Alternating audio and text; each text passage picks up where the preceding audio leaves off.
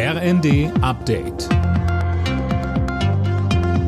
Stündlich neu. Auf den Punkt informiert.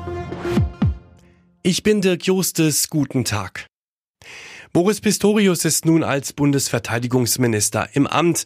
Nach seiner Ernennung und Vereidigung ist er im Verteidigungsministerium mit militärischen Ehren begrüßt worden. In Zeiten mit Krieg in Europa habe die Bundeswehr eine große Bedeutung, so Pistorius. Der ukrainische Präsident Zelensky hat Deutschlands Zögern in Sachen Kampfpanzerlieferung deutlich kritisiert. Bislang gibt es darüber nämlich immer noch keine Klarheit. Es gebe Zeiten, in denen man nicht zögern und vergleichen sollte, so Zelensky.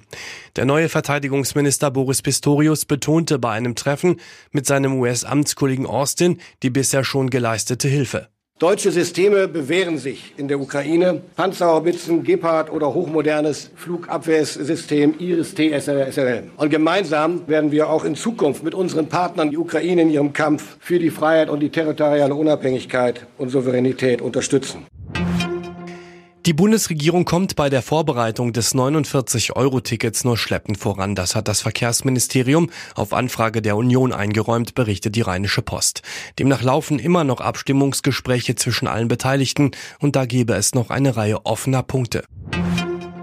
Deutschland hat so viele Einwohner wie noch nie. Zum Ende des letzten Jahres waren es 84,3 Millionen, schätzt das Statistische Bundesamt. Das ist ein Plus von 1,1 Millionen im Vergleich zum Ende 2021. Der Grund, die Zuwanderung lag auf einem Rekordniveau.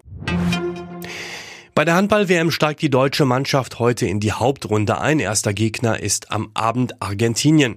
Und trotz guter Ausgangslage ist der Sprung ins Viertelfinale keine leichte Aufgabe. DHB-Sportdirektor Axel Kromer sagte mit Blick auf die deutsche Mannschaft im ersten.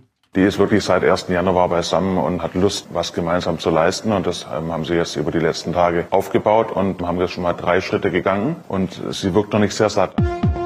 Alle Nachrichten auf rnd.de